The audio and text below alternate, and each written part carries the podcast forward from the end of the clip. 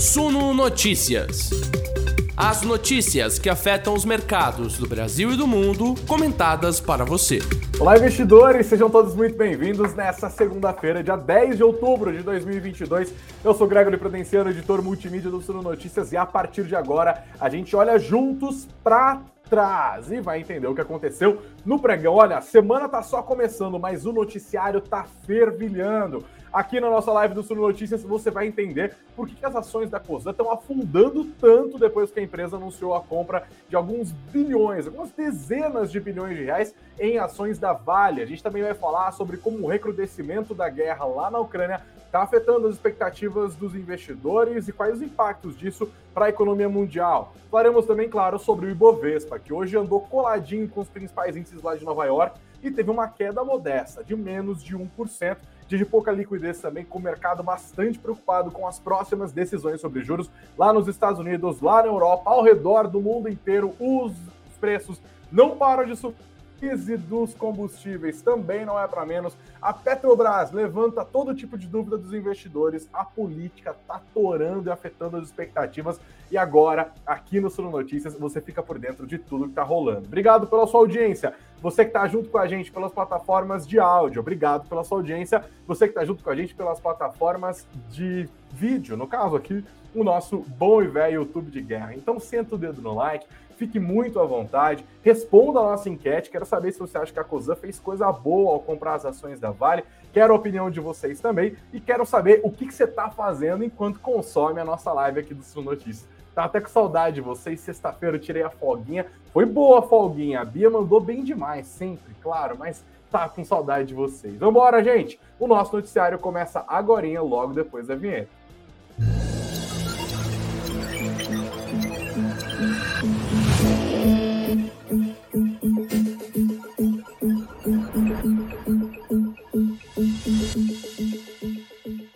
Fala, meu povo, sejam todos muito bem-vindos. Chegamos na segunda, na segunda brabíssima, com o noticiário super quente. A gente já vai falar sobre Cosel, eu sei que vocês estão ansiosos, vamos falar sobre Bovespa, vamos falar sobre Boletim Fox, mas antes, a gente começa dando, pegando um aviãozinho e pousando lá na Europa, onde o conflito entre a Rússia e a Ucrânia pegou fogo, literalmente, infelizmente, nos últimos dias e continua afetando dos agentes econômicos. Neste final de semana, a Rússia sofreu um baque ali, militarmente falando, porque houve uma, um bombardeio numa ponte que liga a Rússia à Crimeia. Calma, você já vai entender. vou começar contando de trás para frente, porque na verdade, nessa segunda-feira, a Rússia, em retaliação a essa história da, da ponte, né, que acabou, lançou uma série de ataques aéreos contra várias cidades da Ucrânia, inclusive contra a capital Kiev. Segundo autoridades da Ucrânia, pelo menos 11 pessoas morreram e 87 ficaram feridas. O presidente da Ucrânia, Volodymyr Zelensky, disse que houve um ato terrorista por parte do exército russo e disse que os alvos da Rússia têm sido a infraestrutura energética do país e também civis, pessoas. Para Volodymyr Zelensky, o objetivo de Vladimir Putin é causar pânico e caos.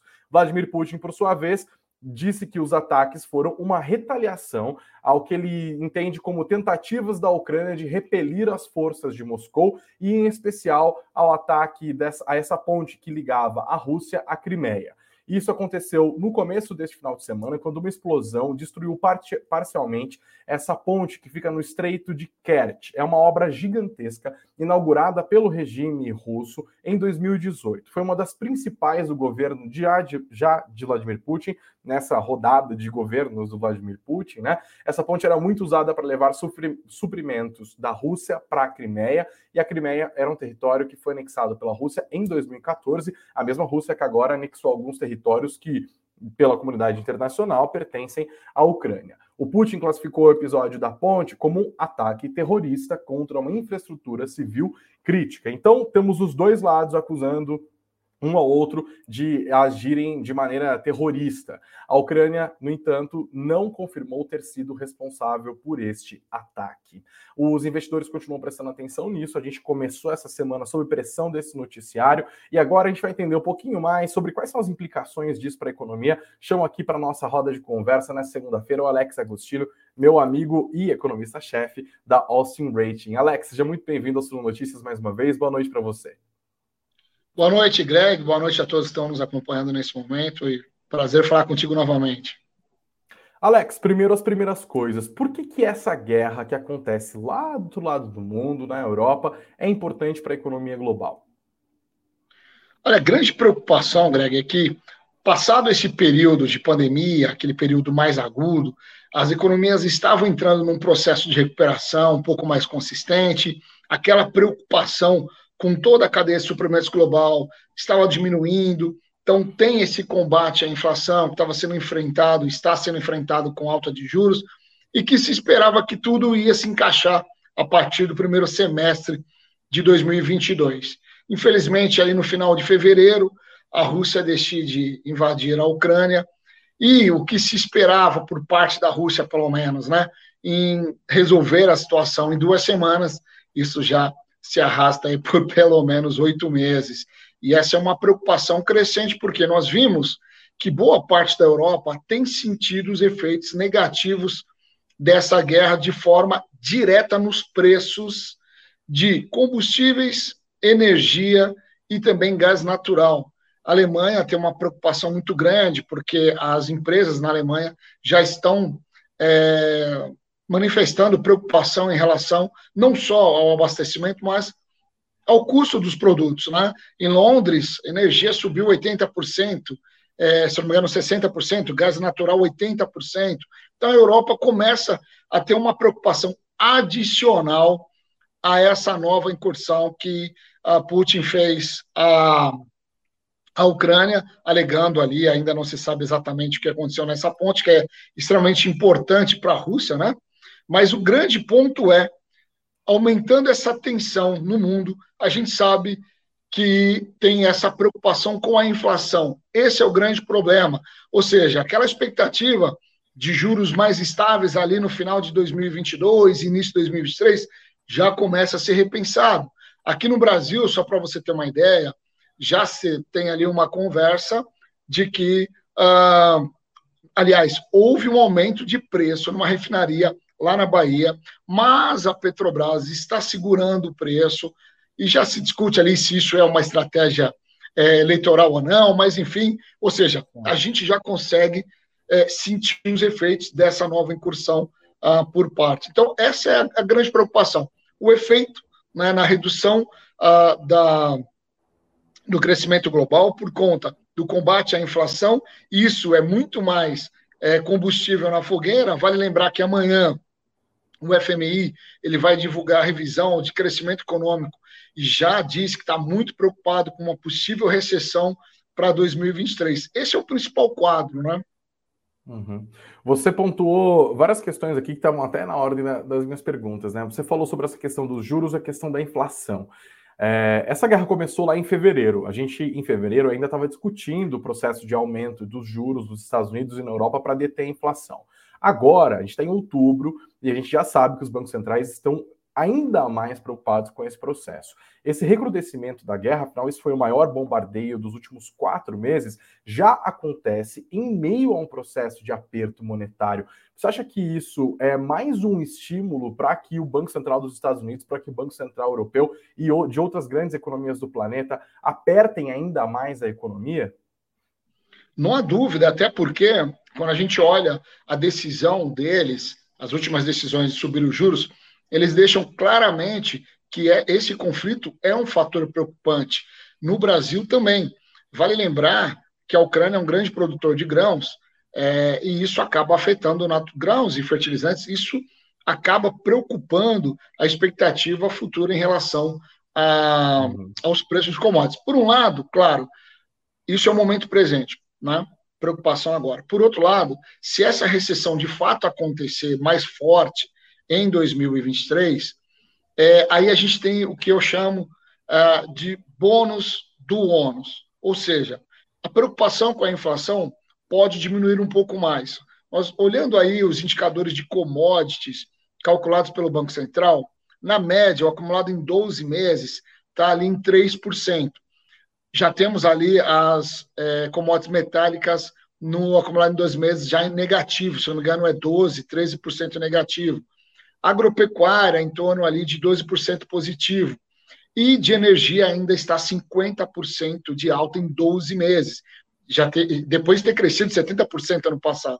Então, se de fato entrarmos numa recessão, tem esse bônus que é a inflação reduzir mais, e aí os juros, pelo menos no Brasil, não ficar tão elevado. Mas veja, agora, neste momento, a preocupação na Europa, até porque eles iniciaram a alta de juros um pouquinho mais tarde, até porque lá o mandato é diferente do nosso, né, em países envolvidos, é diferente de países emergentes. Então, na Europa e nos Estados Unidos, eu acho que aquela, é, é, aquele cenário de uma alta de juros até o início de 2023 pode se estender um pouco mais, porque, claro, o, o, combate à inflação é muito mais eficiente nessas economias porque eles não têm o problema fiscal que nós temos. Mas, sem dúvida alguma, eles vão sentir muito mais porque eles são mais dependentes do gás e também car gás, carvão e também é, é, petróleo da Rússia do que, ah, obviamente, Estados Unidos. Então, a Europa vai sentir muito mais e essa é uma grande preocupação, lembrando que Europa, Estados Unidos e China representam juntos aí dois terços da nossa pauta de exportação. Então, se eles desaceleram, vai, por um lado, sobrar mais produtos, então o preço aqui internamente vai cair. Por outro lado, a gente sabe que a atividade em algumas empresas que produz grãos também vão sofrer um pouquinho. E, para encerrar, do ponto de vista da nossa política monetária, né, a gente está num cenário de Selic de 13,65%. O Banco Central teve a oportunidade de aumentar e não aumentou tá, ou seja, estamos estacionados nesse, nesse patamar. Você acha que se continuar havendo esse aperto monetário estimulado por um aumento nos preços de energia, que por sua vez é uma das consequências da guerra da Ucrânia lá fora, isso pode levar o nosso Banco Central a subir ainda mais a Selic ou o incentivo seria mais no sentido de manter a Selic nesse patamar tão alto por mais tempo? É, olha, o Banco Central aqui também disse no seu, na sua última ata, né, que uh, este conflito entre Rússia e Ucrânia também é um fator é, preocupante.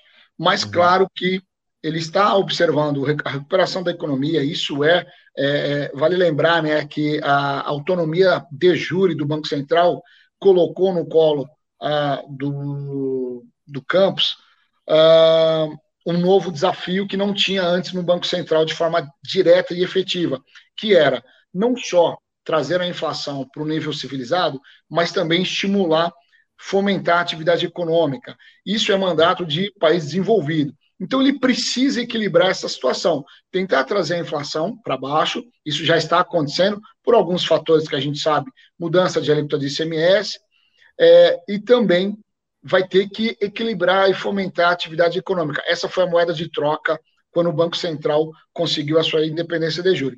Dado esse cenário, eu acho que o Banco Central, na Áustria, nós temos uma expectativa de o juro começar a cair em 2000, é, maio e junho de 2023. Dado esse cenário, caso não aconteça uma queda mais forte das commodities, aí sim eu acho que pode estender um pouco mais é, esses juros nesse nível bastante elevado. Eu acho que não faz muito sentido agora ele subir os juros de novo, nem que seja só 0,25, é um ajuste muito pontual. A economia ainda está num processo de recuperação e o cenário é desaceleração para o ano que vem. O Banco Central está numa linha muito tênue entre dosar um pouco mais e aí perder, errar a mão e trazer a economia muito para baixo. Entendi. A gente conversou aqui com o Alex Agostini, economista-chefe da Austin Rates. Alex, bem-vindo de volta à sua notícia. Sentimos sua falta aqui. Volte sempre, por favor. Bom descanso para você, que a semana está só começando. É isso aí, meu querido. Espero um novo convite. Agradeço a você e a todos os ouvintes. Um abraço, até mais. Valeu, um grande abraço. Bom, a gente continua por aqui porque a gente nem falou de Bovespa ainda, investidores. Pois é, o dia foi movimentado na Bolsa Brasileira, mas não tão movimentado assim, porque teve um pouquinho de enxugamento de liquidez. O dia foi de feriado lá nos Estados Unidos, mas isso não significa que as bolsas lá da gringa acabaram fechando, não, muitíssimo pelo contrário. Funcionaram, mas o cenário ainda é de cautela e os investidores estão ali ainda aqui no Brasil olhando para vários fenômenos. A gente não pode falar que a eleição do primeiro turno já ainda está influenciando. Na verdade, esses resultados do primeiro turno já foram bastante digeridos na semana passada. Nós vimos altas importantes do índice de referência da nossa bolsa, né? Mercado feliz ali com a possibilidade de diante da possibilidade, verdade, de de uma volta do Lula ao governo, seria um governo empurrado para o centro por conta da composição do próprio Congresso e por conta da força do próprio segundo turno, né, que obriga os dois candidatos, no caso, a irem para o centro. No caso de uma continuidade do governo Jair Bolsonaro, o mercado fica feliz também porque uma articulação maior entre esse centrão conservador, que já dá sustentação ao governo Jair Bolsonaro, e a continuidade do governo, na opinião de muitos analistas, pode facilitar o andamento das tão necessárias reformas. Isso meio que já foi para conta. O mercado, claro, continua de olho no segundo turno, mas hoje, investidores, a Bolsa Brasileira ficou muito de olho no que está acontecendo lá na gringa. Por isso, inclusive, que a gente já começou a nossa conversa de hoje sobre falando sobre a Rússia, sobre a Ucrânia. E isso ficou na pauta do dia hoje. Os preços de energia estão subindo, especialmente lá na Europa, é consequência da guerra na Ucrânia, mas tem outros fenômenos importantes que entram na conta aqui no Brasil. Além dos preços de energia por conta da guerra da Ucrânia subindo, a gente também continua prestando atenção nas consequências econômicas e financeiras e monetárias do aumento nos preços do petróleo nos últimos dias. Você deve se lembrar, na semana passada, a Organização dos Países Exportadores de Petróleos e os seus associados, a famosa OPEP+, decidiu cortar em 2 milhões de barris por dia a produção a partir do mês de novembro, ou seja, menos petróleo na praça e preços subindo, portanto. Esse é mais um incentivo para que bancos centrais que estão nesse processo de aperto monetário apertem ainda mais as suas economias. Nessa segunda-feira, no entanto, houve uma realização dos papéis associados ao petróleo que caíram hoje depois de terem disparado na semana passada por conta dessa notícia que envolve a, a OPEP. Tá? As petroleiras gringas caíram hoje, ExxonMobil, Chevron foram para baixo, os papéis da Petrobras também acabaram indo no embalo e isso contaminou as bolsas de maneira geral. No final das contas, os principais índices acionários de Nova York caíram menos de 1%,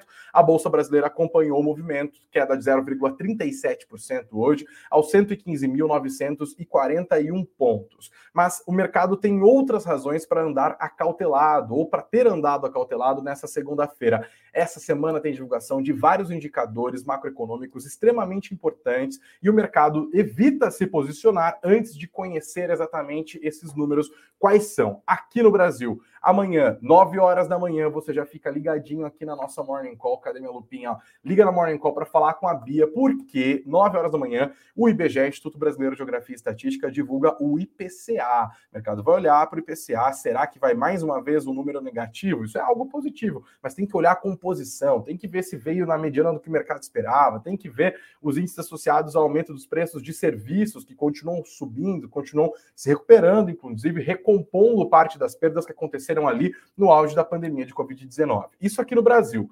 Para olhar para a gringa, o que está estimulando a cautela dos investidores é a divulgação do PPI na quarta-feira, que é a inflação ao produtor. Na quarta-feira também tem a divulgação da ata do FONC, do, da última reunião do Comitê de Política Monetária lá dos Estados Unidos, que decidiu elevar os juros da economia do planeta em 0,75 ponto percentual. E na quinta-feira, mais um indicador hiper importante, que é a inflação ao consumidor lá dos Estados Unidos, o famoso CPI, o Consumer Price Index, tá? Tudo isso faz com que a galera vá andando de ladinho, só no sapatinho, esperando o que vai rolar, tá? O dia acabou sendo de pouca variação da moeda americana. Aqui no Brasil, o dólar é, fechou em queda de 0,42%, R$ 5,19, R$ 5,1906. E aí nós temos o fechamento é, do Ibovespa com a fotografia do mapa dos ativos que a gente encontra aqui no Status Invest. A gente vê, olha, as empresas menores, que não pesam tanto no Ibovespa, terminaram majoritariamente em alta. A gente pode dizer que a maior parte dos papéis que compõem o Ibovespa terminaram de em alta, mas os papéis mais pesados foram para baixo. As ações da Vale caíram, as ações da Petrobras caíram, como eu disse agora há pouco, acompanhando essa realização nos preços do petróleo, e os bancos também acabaram realizando um pouco e praticamente todos os principais papéis terminaram o dia em queda de pouco mais de 1%. No nosso Status Invest, statusinvest.com.br barra índices, barra Ibovespa, vocês conseguem ver todos esses números aqui. Bom, agora vamos falar um pouquinho do assunto que está mexendo com a cabeça dos investidores, que está deixando muita gente ansiosa, querendo entender o que está rolando. Bom, tudo começou na sexta-feira. Isso quando a Cosan anunciou a compra de uma fatia da Vale. Lembrando que todas essas notícias vocês também conferem no nosso site, no suno.com.br barra notícias, suno.com.br barra notícias. Na sexta-feira, investidores, a Cosan anunciou que comprou por meio de uma subsidiária 4,9% das ações ordinárias da Vale. O valor aproximado da transação foi de cerca de 17 bilhões de reais, mas a Cosan diz que pode ainda comprar um pouquinho mais caso o CAD aprove. Pode chegar a uma participação de 6,5% das ações ordinárias da Vale. Essa operação é bancada por meio de empréstimos feitos pela COSAN junto ao Itaú e ao Bradesco, os dois maiores bancos privados é, do Brasil. Mas, porém, todavia, contudo, entretanto, embora pois o mercado não gostou nadinha da operação. A gente compilou alguns relatórios que foram divulgados entre sexta-feira e hoje, com a opinião de algumas casas bastante importantes. Por exemplo, o Credit Suisse destacou que os custos financeiros da transação são bastante altos e estranhou porque não vê entre Cosan e Vale uma sinergia né, muito clara que seja entre as duas empresas. O Goldman Sachs, no seu relatório, viu um baita de um risco na operação e riscos de toda a ordem. Ele destacou os preços do petróleo, né, e sua enorme volatilidade, possíveis mudanças na produção de petróleo, como a gente acabou de ver por conta da OPEP, risco cambial também, inclusive associado a riscos políticos, e falando em riscos políticos, risco de intervenção governamental nos preços dos combustíveis. A COSAN é uma holding, né? Ela tem o controle de várias grandes empresas que compõem o grupo ali. A COSAN, inclusive, Piracicabana, assim como eu, controlada por Rubens Ometo, né? Então, nós temos ali os dois Piracicabanos mais importantes do Brasil, né? Eu e depois ali no o Rubens Ometo o Rubens Ometo, que é um dos homens mais ricos do Brasil, inclusive um dos maiores doadores para a campanha política já há várias eleições. Né? A Cosan é dona da Rumo, a Cosan é dona da Raizen, que é uma joint venture feita com a Shell, ela é dono da Compass, que era antiga Comgás, tem várias empresas ali, né? Então eles operam é, no ramo de distribuição de combustíveis, porque eles também têm postos, eles operam na produção de combustíveis, de biocombustíveis por meio da Raizen, eles operam nas cadeias de logística por meio da Rumo e de outras empresas e de várias participações ali. Por isso o mercado ficou meio sem entender direito o que, que é a COSAN quer ao fazer essa operação na Vale. A gente viu uma queda forte nos preços das ações da Cosan na sexta-feira e esse processo teve continuidade também na, nesta segunda-feira. Vocês encontram no nosso site aqui matérias, ó, por exemplo, em dois dias a Cosan afundou 15%. 15%. Olha o que aconteceu. Hoje a Cosan liderou as perdas do Ibovespa, de novo, 7,51% de queda. Cada papel da Cosan está valendo R$ 15,40. Quando a gente olha para o que aconteceu nos últimos dias, olha que bonitinho aqui, ó. Quinta-feira, né, estava valendo R$ 18,29 ali por volta no fechamento. Aí chegou a sexta, dia 7 de outubro. Os papéis já deram uma rebuscada para baixo, foi para R$ 17,68 e depois, a partir das, das 14 horas ali, queda livre. Foi dos R$ 17,76 às 14 horas para R$ 16,81 na hora do fechamento. Ou seja, em um dia passou de 18,29 para é, R$ 16,81. E hoje dos, desses 16,80 para o fechamento nos R$ 15,40, perda de mais de 15%. Em 2022, os papéis da COSA acumulam perdas de 27,26%. E essa queda acabou respingando nas empresas que também têm capital aberto, que pertencem ao grupo. Né? A COSA é controladora do grupo Rumo, hoje as ações da Rumo caíram 4,60%, R$ 18,23. Também, como eu disse, é a controladora da Raizen, que afundou 2,63% hoje, R$ 4,08 e respingou até na Vale, embora também as ações da Vale estejam sofrendo um pouco por conta do aceleração econômica na China, que acaba impactando os preços do minério de ferro, certo? Ainda assim, vale para baixo hoje, pesando para fazer com que o Ibovespa terminasse o dia nessa leve queda, 2,01% de recuo para as ações da mineradora aos R$ 73,99. Como eu disse, o mercado ainda vai tentando entender o que está rolando. Para a gente entender um pouquinho mais, É, o mercado olhou e falou: tá, a Cosan é desses setores aqui que eu acabei de citar, né? É, biocombustíveis, logística, distribuição de combustíveis, gás. A Vale é uma mineradora. E aí eles fizeram esse investimento por meio de financiamento, ou seja, uma operação financeira que tem um custo embutido. Eles não pegaram o dinheiro que estava no caixa da Cosan e simplesmente compraram essa participação acionária de quase 5%, podendo ampliar isso para quase 6,5%. O Brasil Journal entrevistou um dos chefões ali da COSAN e o mercado foi tentar ler isso e entender o que está rolando. Eles falaram com o Marcelo Marins, vou até botar na tela aqui para a gente conseguir dar uma olhada. Ó, COSAN explica operação financeira por trás da compra de Vale, matéria publicada hoje. Eles falaram com o Marcelo Martins, ele é Chief Strategy Officer, é o CSO da COSAN, e ele disse que o mercado ainda não teve tempo para entender o movimento e destacou o potencial de pagamento de dividendos. Eu queria dar uma olhada nessa essa entrevista com um pouquinho mais de atenção, porque dá dicas importantes sobre o que, que está rolando aqui, tá? É, ele perguntaram para ele, né? As ações caíram muito na sexta-feira, por que, que, o mercado não gostou? E ele disse isso que eu pontuei. O mercado ainda não teve tempo de entender o movimento, disse ele, porque realmente nunca tínhamos usado uma estrutura como essa.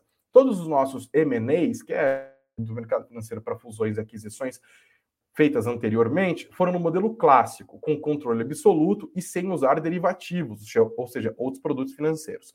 Mas a beleza desta transação, continuou ele, é justamente essa. A ação da Vale é muito líquida e essa estrutura nos dá proteção caso a ação caia abaixo de um certo preço, que ele não disse qual é, ainda que também limite nosso ganho a partir de um nível, que ele também não disse qual é. Continuou ele. Além disso, ela, as ações da Vale, nos permite ter uma opcionalidade, sair da posição a qualquer momento, por conta dessa liquidez, caso o investimento não caminhe como a COSAN imaginava originalmente, e também capturar muito valor caso as coisas forem na direção que eles esperam. Ele explicou aqui por que, que eles estão entrando num negócio tão volátil. Afinal, a Vale ela está muito, muito sujeita a determinados ciclos né, de consumo, especialmente da economia chinesa. Ele disse: a Vale é uma empresa de commodities e essa cíclica, da palavrinha cicla, ciclicalidade. Olha que beleza? Essa ciclicalidade de fato existe, mas, porém, todavia, contudo, entretanto, embora pois, ela também é uma grande geradora de caixa, pouco alavancada, ou seja, tem poucas dívidas e deve continuar pagando bons dividendos, ainda mais considerando sua grande capacidade de atração de capital em negócios específicos que possam exigir maiores investimentos. E aí destaca que o minério produzido pela Vale é de altíssima qualidade, vai ser importante para a transição energética global, diz que a COSAN tem muito a contribuir para uma mudança desse cenário, e aí ele descreve como que foi feita essa operação. Ele fala, olha, nós compramos 1,5% da empresa nesse momento. Os recursos para essa posição à vista vieram de financiamento com Itaú e Bradesco. Ah, legal. Como que eles vão, ser, vão pagar esse financiamento? Vamos pagar por meio de uma estrutura de ações preferenciais resgatáveis. Ou seja, a COSA vai pegar um pedaço do dividendo que recebe de Compass e Raizen, Compass, que é a antiga, antiga com gás, né? Raizen, que é essa joint venture com a Shell focada em produção de biocombustíveis, cuja sede em Piracicaba, vamos falar, apenas dessas duas empresas para amortizar no tempo. Se eles vão pagar essas dívidas contraídas junto ao Itaú e Bradesco usando os dividendos dessas empresas que são controladas pelo grupo Cosan. E ele explicou, continuou a explicação. A estrutura que os bancos nos deram está ligada ao percentual dos dividendos e não a um prazo específico. Ou seja, essas preferenciais podem ser resgatadas em 10 anos ou num prazo ainda mais longo. Vamos perder esse pedaço dos dividendos, de um lado mas do outro ganhamos o dividendo da Vale. Ou seja, a gente usa os dividendos da Compass e da Raizen para amortizar essa dívida contraída junto ao Itaú e Bradesco para assumir a posição na Vale e, por outro lado, como acionistas de quase 5, talvez 6,5% da Vale, se eles exercerem os direitos de compra que eles também estão querendo, caso o CAD autorize, eles vão receber, claro, os dividendos da mineradora. Os demais 5% fazem parte de uma estrutura de derivativos de vários produtos financeiros que eles montaram junto aos bancos, que nos permitirá comprar mais ações ou desmontá-la rapidamente. A COSAN não terá de fazer reembolso nenhum até o fim de 2024, que vai ser quando os primeiros 15% dos derivativos das dívidas que eles emitiram ali vão vencer. Isso é, só daqui dois anos. Aí é que eles vão decidir se vão converter essa grana, esses pagamentos de derivativos, em ações ou não. E ele continua explicando. Por isso, não faz sentido em falar em vendas de ativos do nosso portfólio para financiar essa posição. Por isso que ele está explicando aqui por que, que eles não se desfizeram de parte da participação acionária deles em outras empresas é, ou venderam ativos de qualquer porte para comprar essa participação na Vale, porque ao invés disso eles optaram por uma estrutura de financiamento para comprar essas ações. Tem toda uma engenharia financeira.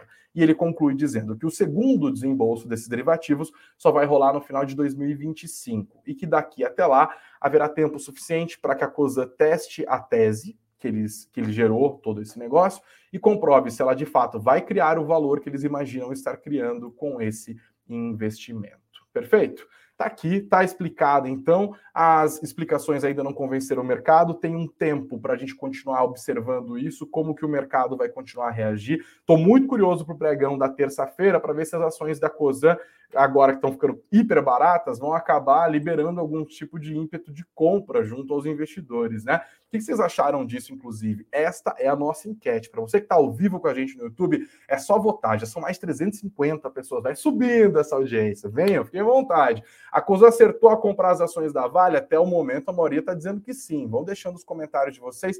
Vou recuperar aqui um pouquinho. Inclusive, tinha uma galera que já estava junto com a gente. Por exemplo, o Glauber Moreira, que está junto com a gente a partir de Cabo, Cabo Frio, no Rio de Janeiro. Façam como ele, sentem o dedo no like, inscrevam-se aqui no nosso canal. Rafael Amaral disse: aproveitei a queda da Cosan para comprar. Nem sei se fiz besteira ou se era para ter comprado mais. Olha o desespero do Rafael que viu a ação caindo e falou: Oxe, vou aproveitar vou comprar isso aí. O Felício disse que ainda não tem COSAN, mas acha que ao longo prazo vai dar bom. Obrigado pelos seus comentários também, viu? O Alex disse que já entrou em COSAN ontem, né? No caso, sexta-feira, imagina ali, e já perdeu 8% do investimento. Haja longo prazo. Thierry disse: Eu tô com a COSAN, a depender do nosso Brasilzão, valer a pena. A Vale tá num preço legal. Obrigado, Thierry, também pela sua participação aqui. Deixa eu ver se teve mais comentários nos últimos momentos aqui. O Alex está chorando, falando que entrou na coisa com R$16,80 de mão cheia e que acha que queimou a largada. Ei, Laia, faz parte, faz parte. Tem como acertar, né? Não teve, não teve muito como saber o momento que esse negócio vai bater a mínima. Faz parte mesmo. Obrigado pelas suas participações, viu, Alex, Thierry, Marcos, Rafael, todo mundo aqui deixando os comentários. Vamos seguir, gente. Tem mais coisa para a gente olhar. Agora há pouco, inclusive, vocês viram, né, na nossa no nosso começo da live, quando a gente estava conversando com o Alex Agostini é, a notícia sobre a Petrobras. Eu vou trazer um pouquinho mais sobre Petrobras aqui para a gente discutir, tá? Olha só aqui. A Petrobras anunciou nessa segunda-feira que vai reduzir o preço do gás natural para novembro, mais uma redução. Você pode perguntar, ué, mas por que o preço do gás está caindo, né? Se a gente está nesse cenário tão conturbado? Tem a política de preços da empresa.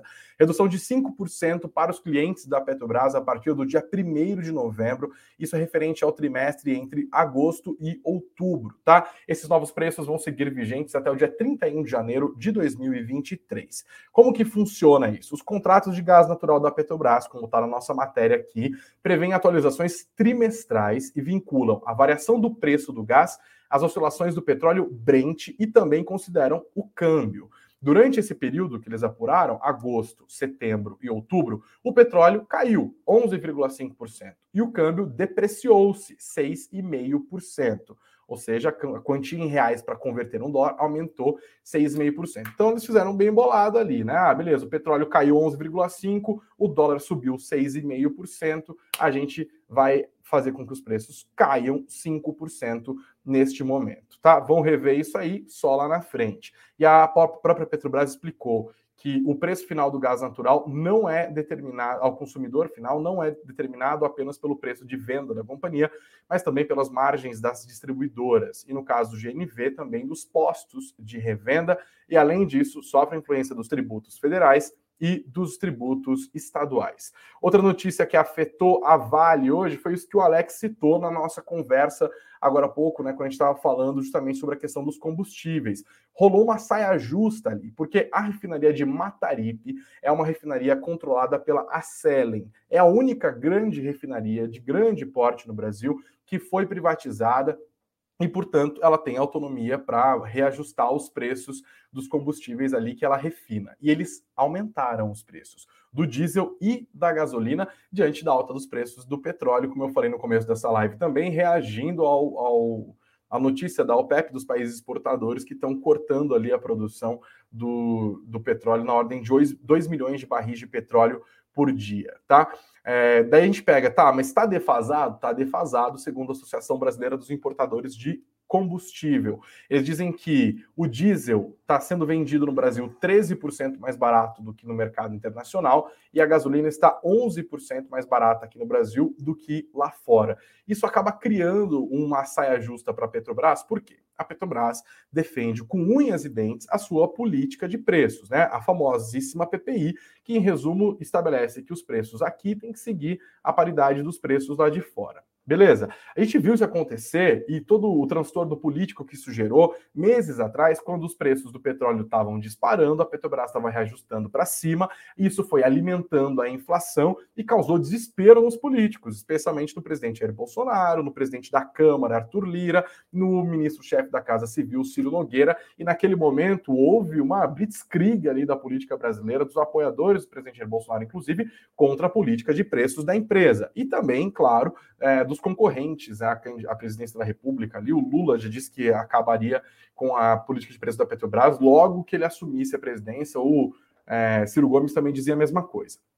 Esse papo de intervir na Petrobras causou, vocês se lembram, né? Esse governo mudou o presidente da companhia por quatro vezes, houve várias alterações na sua diretoria, houve ameaças de alteração da lei das estatais, que funcionam como uma espécie de dique jurídico ali, para impedir justamente a intervenção do governo na política de preços da companhia. A gente já viu o que, que deu quando governos anteriores, governos do PT, né, especialmente os, os governos da ex-presidente Dilma Rousseff, interferiram e usaram politicamente a companhia, por isso que o mercado fica sempre muito tenso. Mas até aqui, investidores, às vésperas do segundo turno, a política de preços da Petrobras está mantida.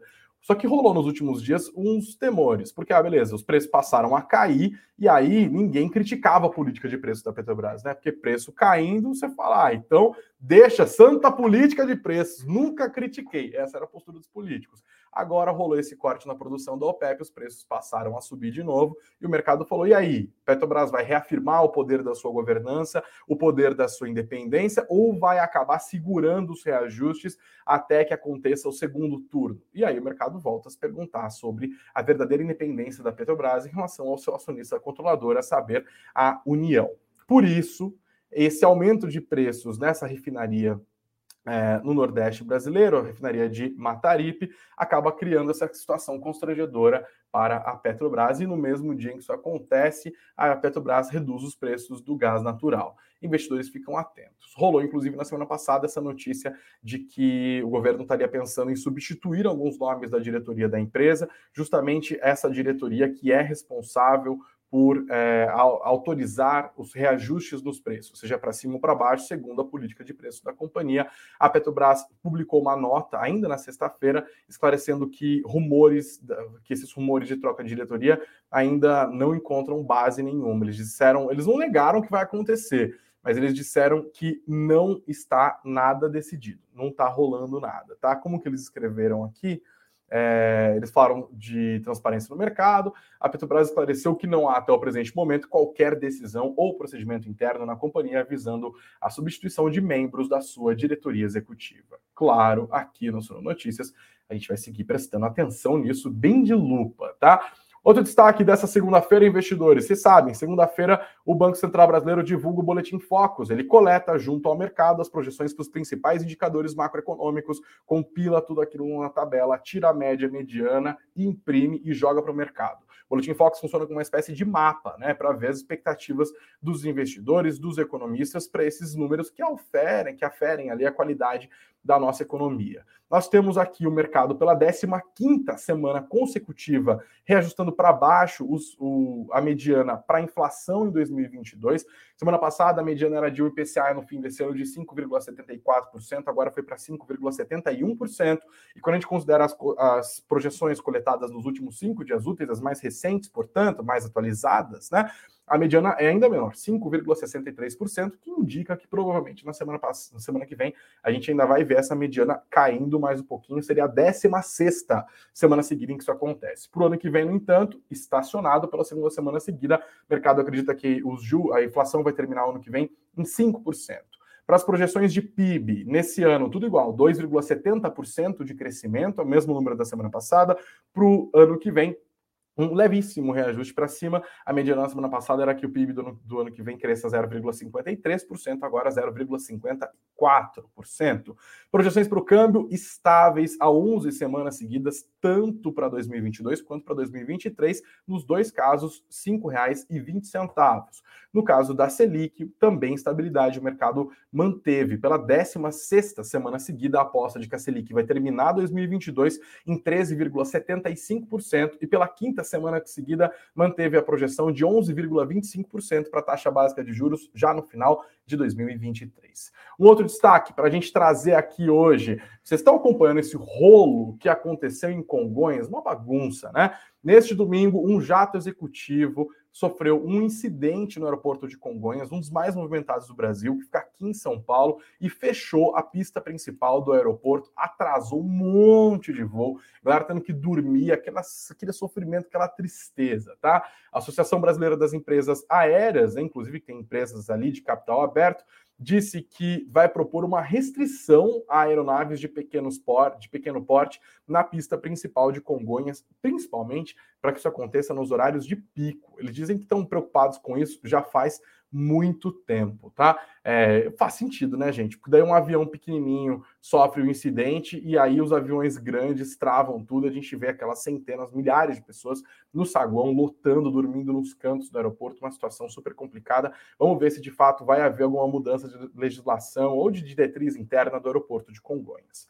Mais um destaque de hoje. Hoje saiu o Nobel de Economia. Eles premiaram três economistas bem reconhecidos e o mais reconhecido deles é o Ben Bernanke, que ele é ex-presidente do Federal Reserve. Ele comandou o Federal Reserve durante a crise de 2000, 2008 ali, teve que navegar em mares bastante, bastante agitados, tá?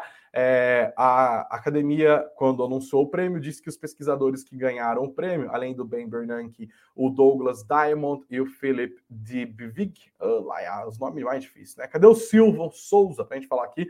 Diz que esses pesquisadores, abre aspas, melhoraram significativamente a compreensão do papel dos bancos na economia, particularmente durante as crises financeiras, além de como regular os mercados financeiros, tá? É, todos os detalhes aqui no nosso site. O Bernanke, mais conhecido, analisou a crise de a, a, crise de 1930 lá dos Estados Unidos, né? Depois do crack da bolsa lá em 29, e ele mostrou no estudo dele que se tornou uma referência nos estudos de economia no mundo inteiro agora que os bancos é, terem entrado em colapso na época prejudicou e dificultou a recuperação dos problemas. Ele disse que tomadores de empréstimo é, informações cruciais sobre os tomadores de empréstimo que quebraram antes dos bancos foram perdidas e, foram, e prejudicaram a própria concessão de crédito pelos bancos e acabaram agudizando a crise financeira.